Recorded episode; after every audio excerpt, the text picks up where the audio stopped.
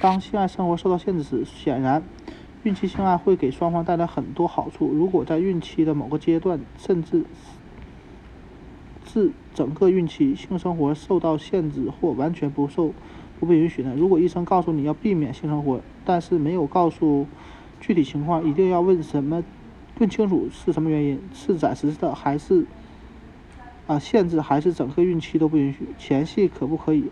可不可以口交？但禁止插入，但其他都允许，但不能有性高潮，还是必须使用安全套。要清楚什么行为是安全的，什么时候是安全的，这是最基本的要求。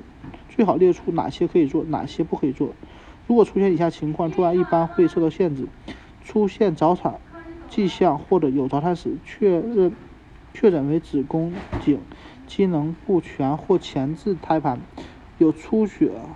现象或者流产史，如果你的伴侣感染了或者可能感染危险的病毒，如塞卡病毒或性病，医生可能会建议性交时使用安全套或者完全禁止性生活。如果不允许阴茎插入，但允许有性高潮，可以考虑一下相互自慰。如果性呃如果高潮对你是禁忌，你也可以通过这种方式使丈夫感到愉悦。啊，如果允许做爱，但不建议达到高潮。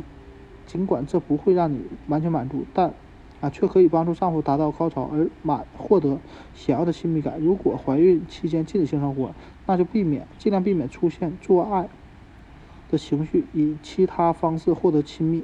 一部浪漫的纯爱电影《牵手拥抱亲吻等》。